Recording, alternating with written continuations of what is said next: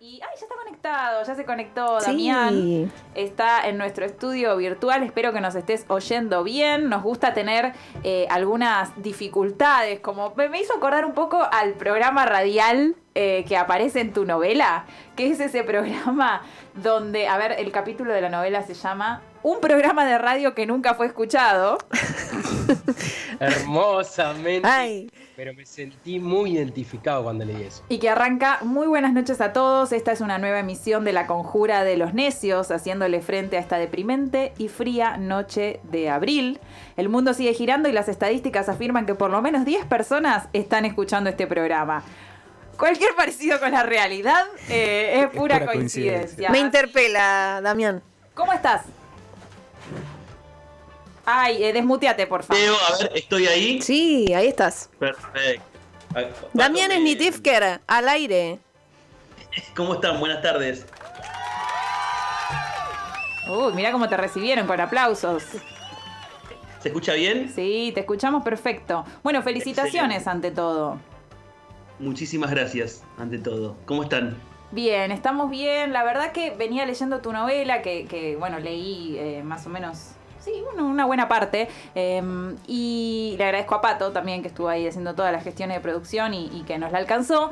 Y mm, decía, che, esto me, interpela a tantos niveles, incluso más que el libro de Saborido sobre el conurbano. Mira lo que te digo. Mira vos. Porque tiene como, o sea, saborido, viste, vuela más, como que lo lleva al absurdo. Pero esto tiene como la, la, la, la cotidiana, ¿me entendés? La cotidiana eh, del Doge, del club de barrio donde se hizo el recital. Eh, tiene diversión. Bueno, le veníamos explicando incluso acá a Lea, nuestro, nuestro compañero, que no es del conurbano. Y entonces hay que explicarle algunas cosas de explicarle. No entiende nada. ¿Se puede decir también que sos ya con esto un embajador del conurbano? Eh, digamos que, a ver, no, no, no, no, digamos que no, no, no vamos a mentir, digamos. Eh, qué sé yo, es medio peligroso eso de, la camiseta del conurbano. Eh, eh, viste, encasillarse a veces es como, como, como, como, nada, montarse paredes alrededor de uno que no está bueno. Creo que yo escribo del conurbano porque es donde vivo, básicamente. Eh, yo creo que si, si hubiera nacido en el Gran Rosario, escribiría sobre. Mis, historias estarían ambientadas en el Gran Rosario y si viviera en Tucumán, de igual manera. Eh, me parece que si se ven reflejadas ciertas, ciertas particularidades es porque mi historia transcurrió acá y mis relatos se, basan un poco en mi, en mi, en mi historia, ¿no? O sea, parto de eso para después ficcionalizar y inventar los personajes, es como como que soy la plastilina de la cual saco mis personajes, así que un poco de mí tienen. ¿Pensás que, eh, hay cierta... ¿Cómo lees este último tiempo? Que hay como una reivindicación del conurbano, pero también cierta exotización, ¿no? Y hay un millón de cuentas de Instagram de cosas del conurbano. Eh, algunas nos encantan, por supuesto, pero digo, ¿cómo, cómo, cómo se ubica tu obra en, ese, en esa ola que estamos? Mira, me, eh, me encanta me pasa de todo.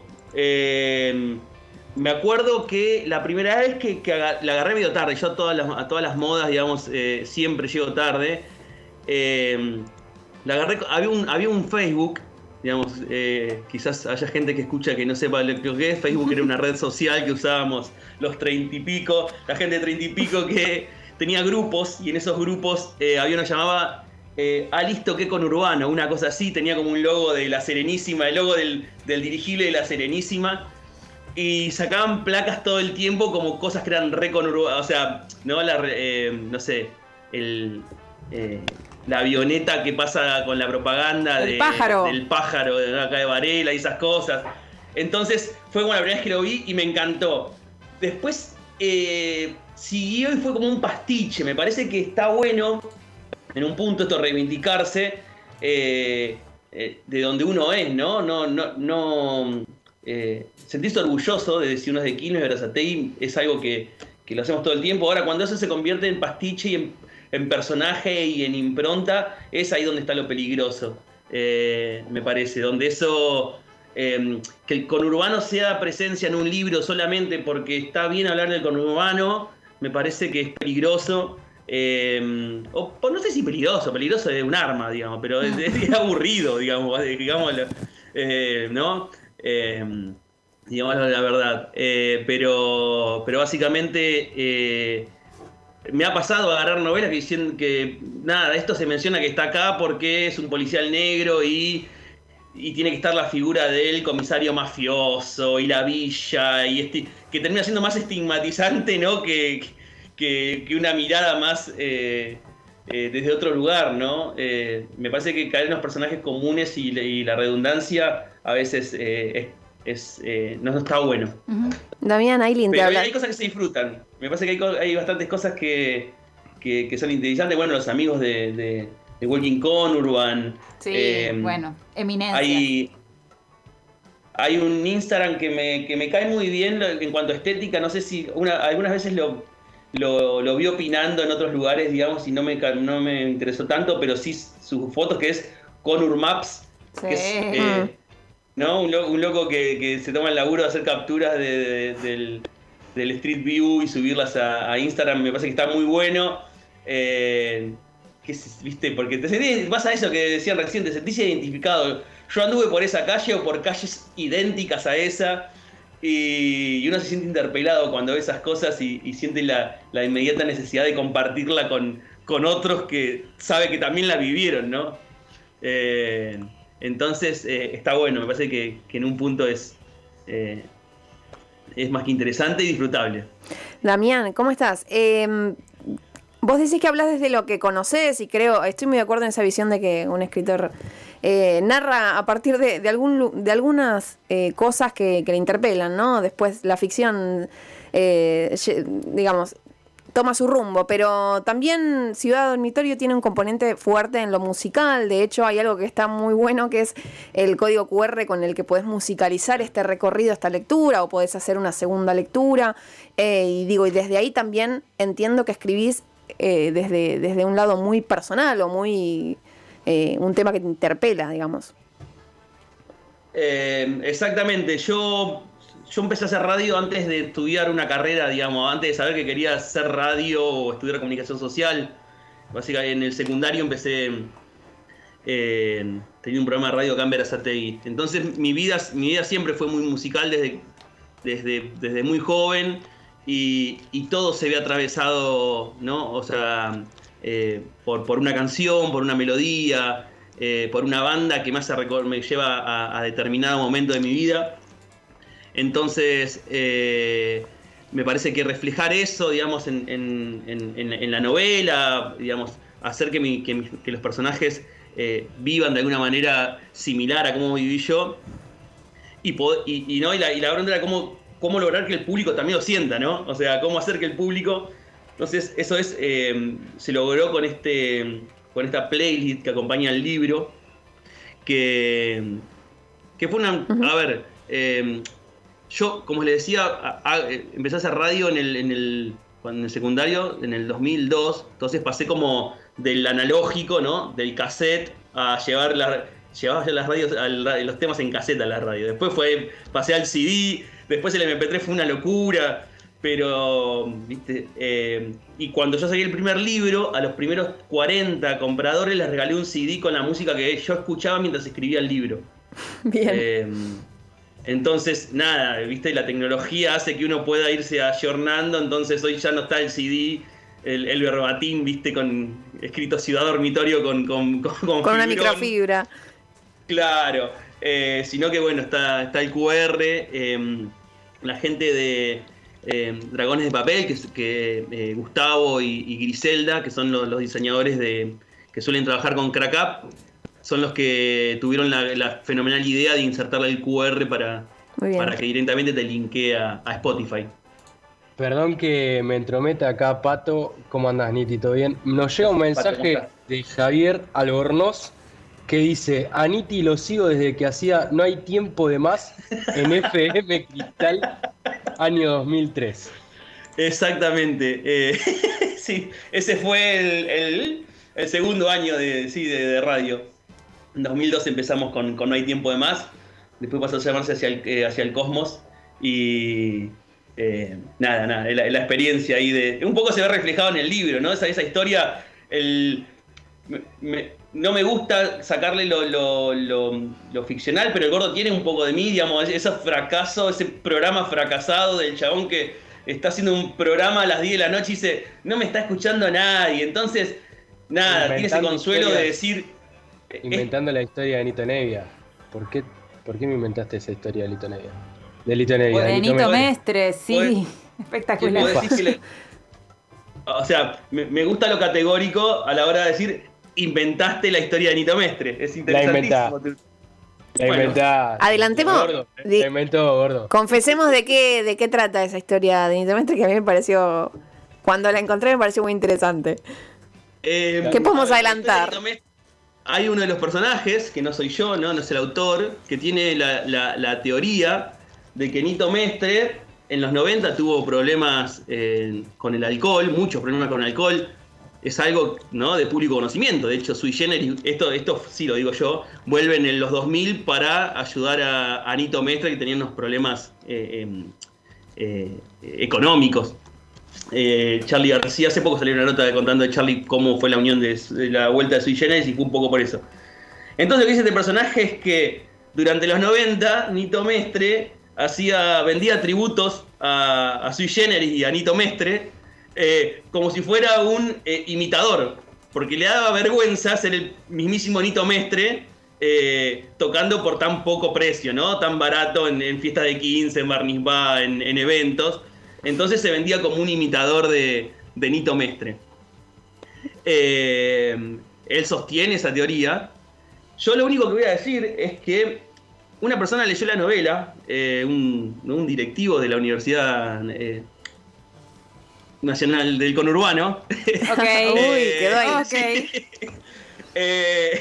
Eh, y, lo que me dijo es, me, mandó un mail comentándome ¿no? ciertos aspectos de la novela, le gustó mucho, me invitó, bueno, cuando se libere el tema del COVID a presentarla. Y me dice que una vez en México entró a comer a un restaurante y presentaron, había como cena show y salió Nito Mestre a tocar temas con la guitarra y cobraba 5 dólares por mesa.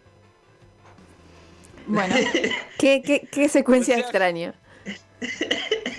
¿Es un poco el gordo haciendo el programa para 10 personas? Eh, es, eh, ¿Nito acaso? Exactamente, así que, digamos, eh, ¿es verdad? No, no es verdad, pero ¿Es mentira? No, tampoco es mentira. Así que básicamente. El, gato en la caja. Sus propias conclusiones.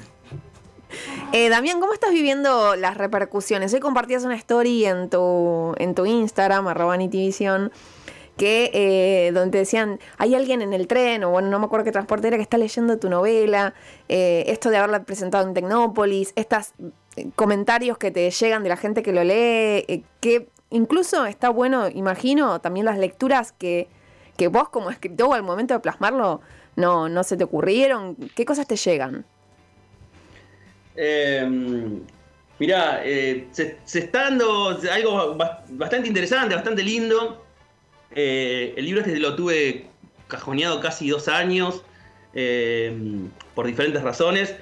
Y cuando salió, salió en el medio de, de, un año tan atípico como el 2020. Eh, donde la primera presentación del libro fue en diciembre de 2020, se hizo eh, ahora, el domingo que pasó en Tecnópolis. Entonces, fue como bastante virtual, no, hubo una presentación, o sea, lo único que te iba llegando era gente que lo iba leyendo, algún comentario, entonces uno iba como viendo, ¿no? Eh, viendo ese feedback de la gente o a partir de, no sé, de notas que salían en diferentes medios.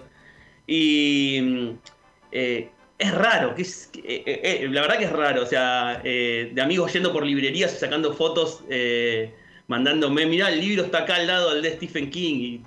Hermoso. qué sé yo, te da un poquito de, pudor o yendo por Florida y, está en el Espléndido, ¿no? Por Florida en, una librería o en el Gran Splendid. Entonces, para mí es nuevo eso. ¿Está en el Gran Splendid?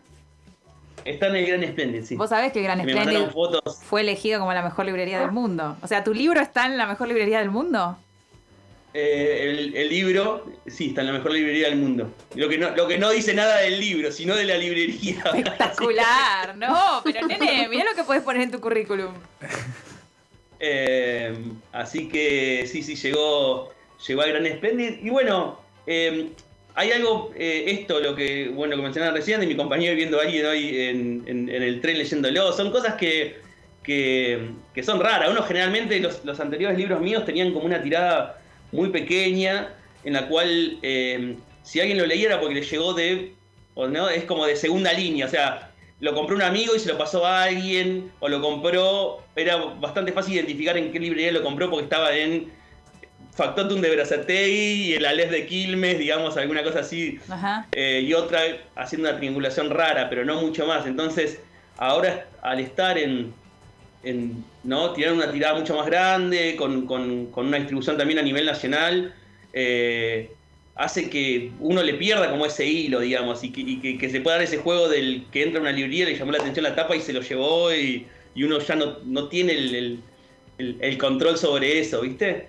Eh, así que nada, me, me, sigue sorprendiendo, la verdad, es como, es como eh, muy gratificante y sobre todo la gente, la gente que se toma el minuto de escribirte y comentarte la novela y decirle que le gustó por esto, por lo otro, preguntándote si verdad lo Benito Mestre, eh, si, tal personaje está inspirado en tal. Eh, qué sé yo, está, está, es, muy lindo, la verdad. Em, eh, se, da más ahora que se está abriendo todo y uno puede empezar a, como, a, pensar esto, estas presentaciones y tipo de eventos. está, está muy bueno tocó un lindo momento para, para que termine de lanzarse, digamos, ¿no? Como en esta virtualidad que pasó a la presencialidad, es un momento que tenemos ganas de hacer cosas también y, y bueno, y ahí estamos en, lugares nada menos que lugares como Tecnópolis, por ejemplo, para, para presentar el libro. Vamos a recordarles a los oyentes que estamos hablando con Damián Snitifker o Niti, autor de Ciudad Dormitorio, una en su primera novela, pero no su primer eh, trabajo literario. Eh, ¿Es una novela coral? Es una novela coral. Eh, es, es, un libro de cuentos también. digamos, si, ¿no? Cada capítulo es autoconclusivo, suman a una historia, pero se pueden entender cada uno de ellos como, como, un, digamos, como una unidad. Cada capítulo empieza y termina. Eh, de la manera que uno puede agarrar uno de ellos, leerlo y no necesitar lo que había antes, lo que había después para entenderlo.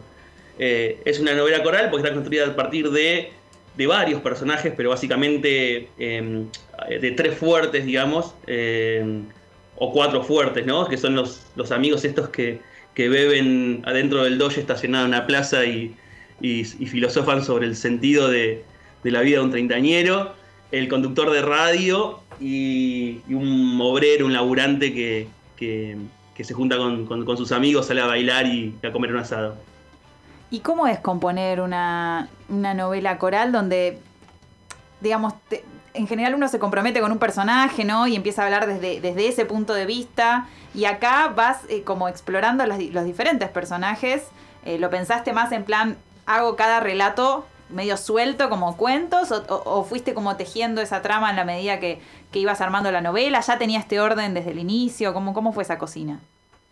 Mira, eh, eh, algo de eso hablábamos con Ariel, que es el, jefe, el editor de, de Crack me hacía la misma pregunta en la presentación del viernes. La verdad que em, eh, lo decían en un lugar como Tecnópolis y yo citando ¿no?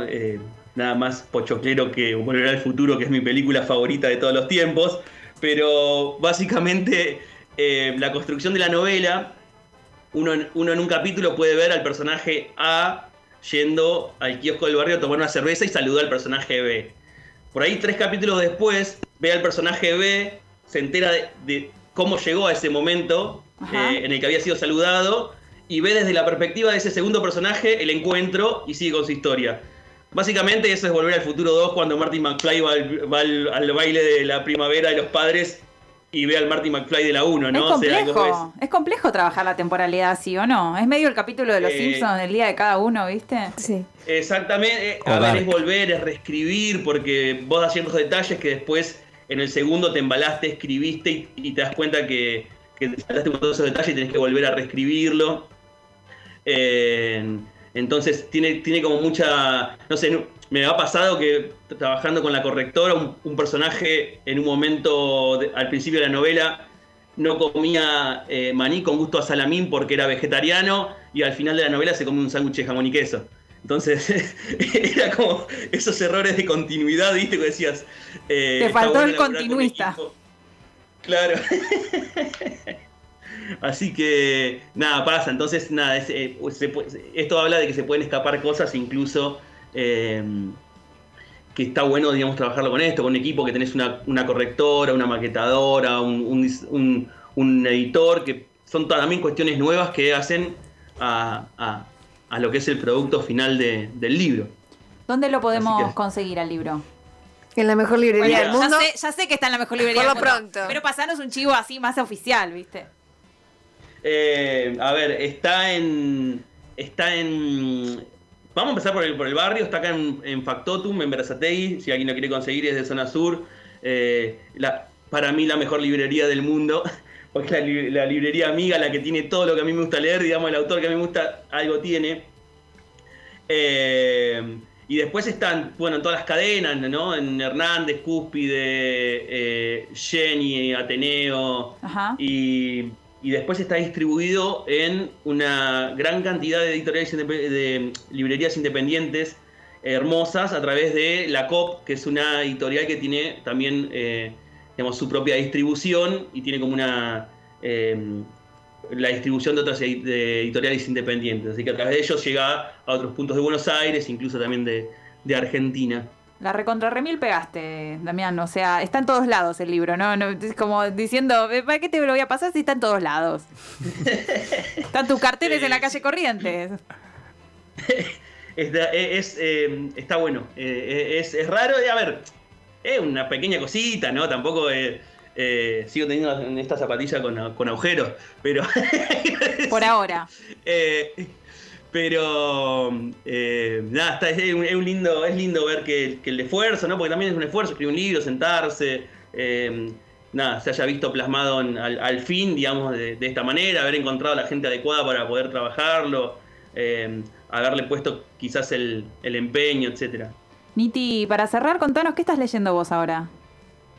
Para. Uh, em, pandemia ha sido un año muy de, muy de, de, leer. Em, eh, ahora acabo de leer eh, Poeta Chileno de Zambra, que es buenísimo. Me, me, animaría a decir que es el, mejor libro que leí el, año si no hubiera leído en nuestra parte de Noche Mariana Enríquez. Están los dos como ahí cabeza Están ahí a cabeza. peleando.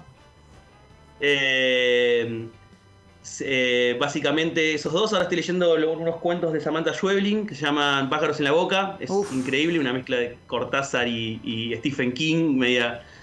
Eh, pero bueno, fue un gran año descubrir, no sé, Come Tierra, eh, Tras Radio. me, encanta esta, esta, cosa de, poder acceder a más, escritoras contemporáneas, ¿no? Y, que no sea siempre como un circuito muy acaparado por, por, los hombres, es que este año me, dediqué bastante a eso, a, descubrir escritoras, eh, yo, ¿no? O sea, que no las conocía. Bueno, para cerrar te cuento que acá cuando hablaba con el musicalizador me dijo, mira, la entrevista a Damián Snitifker la vamos a cerrar con un tema de Omar Jané. ¿Nos lo podés presentar vos, Niti, para cerrar?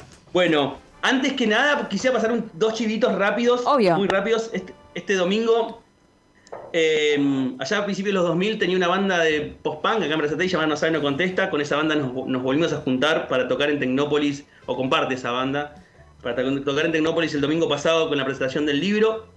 Salió una fecha, vamos a estar tocando en un centro cultural acá de Brazategui llamado La Humanitaria, queda en 54 y Lisandro de la Torre, en Plátanos. Eh, creo que, eh, es a las 4 de la tarde este domingo. Eso por un lado, y después el 19 vamos a estar presentando Ciudad Dormitorio Montevideo en Uruguay. Eh, y va a, cruzar el charco también con la caja de libros. Vamos a dejarlos allá en. es eh, internacional. Así que el paisito, vamos a estar en el paisito también con, los libros, con, llevando los libros. Eh, así que muy contento por eso, muy contento. Me, encanta Uruguay y me encanta poder presentarlo allá. Otra de las influencias de, la, le dicen así, no, es que yo le digo el paisito, de, no, Le dicen el paisito, los, los, los Sí, uruguayos. es con amor. chiquito. Es con amor totalmente. Nadie puede hablar mal de Uruguay. fraterno. No. Eh, así que vamos a estar allá en Positos Libros. Vamos a ir con, con la gente editorial a hacer una presentación. Eh, y nada, hablando seguramente de. Con, hay un eh, Nelson Díaz, es un escritor uruguayo que también editó recientemente con la editorial, así que seguramente estemos haciendo algo con él por allá. Así que bueno, nada, les agradezco a ustedes el, el- el espacio. eh, muy lindo poder conversado con ustedes. Pato, un gran amigo, el resto lo- los, los- los tengo de, de oído. A Leandro también, que lo- me, me sorprendió encontrarlo acá. Lo- esas cosas que eh, seguís por YouTube y, y de repente digo, ¡fa! ¡Qué nivel que tiene 25 horas! Mirá, Bueno. Gente como una. Niti, nosotros fuimos eh, compañeros de la Facu, pero bueno, no te vas a acordar porque vos estás como muy high level. eh, No, no me digas, no, no, no me voy a acordar porque tengo, tengo, eh, te- tengo muy mala memoria. El otro día en, en la FED alguien me dijo, yo construí con vos eh, y, y, eh, gráfica 2, no, em, una materia. No, Eh, bueno, sí, a no, ese nivel no llego. No me acuerdo que cursé con digo- nadie, pero sé- dije- y yo lo que le dije es, no me acuerdo qué materia es esa. O sea, no me acuerdo Claro. que es una materia que se llama gráfica y zaraza, ¿entendés? Te banco, te banco, a me pasa lo nivel mismo. Fue Me mi, pasa lo mismo. mi transcurso por la universidad, así que no, no. Bueno, Niti, entonces para cerrar, te- como te decía, vamos a poner un tema eh, muy especialmente seleccionado eh, de Omar Jané, que está en la playlist que pueden, eh, a, a la cual pueden acceder con el QR que tiene este libro, que no hablamos de la edición, no hablamos de la edición, es una edición maravillosa eh, que tiene... eh, Gráficamente muy Claro, vistosa. que repuestos originales Chrysler, dice, ¿viste? Y tiene como todos manuales de, de- de usuario de, de- de coches. No sé, es una cosa eh, fantástica. Eh, en la era digital tener así de pronto estos objetos en papel es eh, también...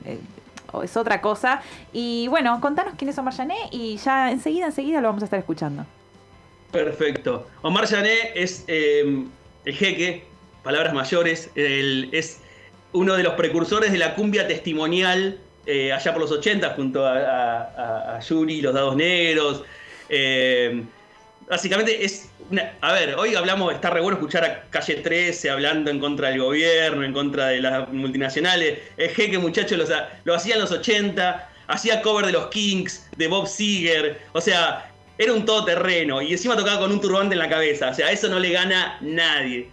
Eh, vivía, lamentablemente murió eh, en, en enero de este año, o sea, le hicimos un, un pequeño homenaje en vida con, con Ciudad Dormitorio.